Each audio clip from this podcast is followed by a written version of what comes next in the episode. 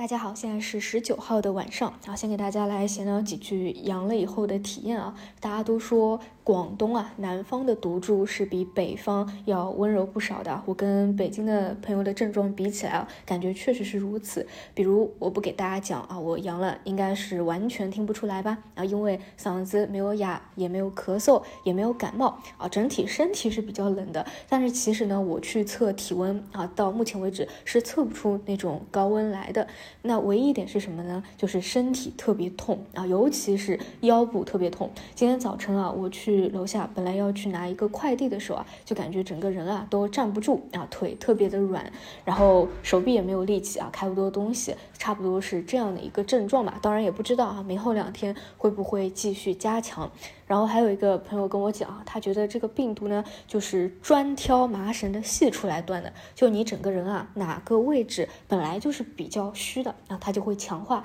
比如我自己呢，本来腰就不太舒服，那这个腰就觉得特别特别的痛。然后还有一个朋友呢，他是有那种老寒腿啊，所以他的膝盖就会非常的痛。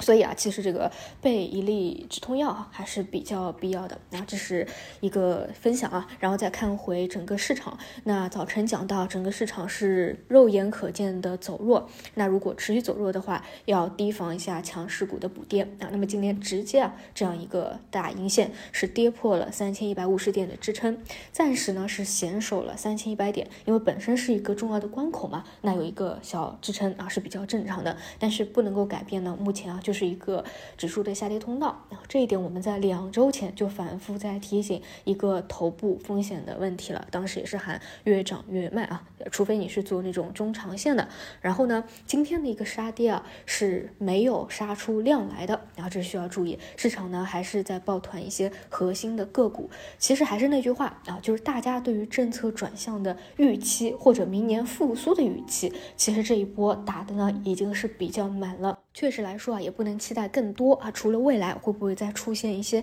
细则啊，资金往那个具体的细分方向再去怼啊，再去炒一波预期，但是实际的基本面没有变好。然后这段时间啊，大家可能啊，在自己的呃群聊里面会做那种统计嘛，就说啊你阳了多少，然后去推测推测身边人阳的一个比例，对吧？然后那个比例呢，一定是偏高的啊。你觉得身边的很多人啊都是阳了，然后就推测现在已经是达到百分之三十了，百分之五十了，或者北。京的啊，觉得身边大部分都是阳的，但是其实呢，这都是自己感觉出来的。如果大家周末有去看专家的一些报告的话，现在说其实呢，到了这个春节以后啊，大概的感染人数啊是在百分之二十到百分之三十，跟大家感受的可能还是有一定的差距的。而且呢，春节还有一个春运啊的过程，所以其实啊，现在距离啊整个第一波感染，或者说啊不知道未来有没有第二波、第三波啊，还是有一定的时间的。这一点呢，一定会对我们的股市啊产生。扰动啊，所以现现在呢，还是那句话啊，以防守为主，除非呢，你比较擅长去做短线，对吧？你去做一些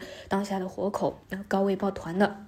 比如说今天的消费的方向，然后像西安饮食啊、黑芝麻啊，还是要处于一个极致的抱团。那么其他一些机构类的标的啊，如果说有走弱的迹象，大家该落袋还是要去落袋一下的，因为这些个股呢还是比较看重你能不能够有一季度基本面的一个反转的。如果没有的话，那资金炒完一波预期，现在也兑现了啊，还是要去注意一下后面会不会去走弱的。那然后今天医药医疗股啊是批量的一个跌停啊，这个也是跟周五埋伏消息。的资金去做兑现有关，当然啊，如果明天顺势而为再杀跌的话，短期可能又来到了一个超卖的区间啊，那有可能资金又会去做它一个回流。但是我也讲过啊，这一块我个人认为去做消费的核心短线啊，是比做医药的短线核心会更加好的，因为那一块的当下短期的一个强度啊，或者未来细分方向出细则的预期啊，我觉得还是有的。但是医药这边预期呢打的也是比较满了。当然，如果说你觉得有逻辑特别硬的啊，也。当然也可以去保持关注。以上就是今天市场的全部内容啊，然后我们就明天再见吧，拜拜。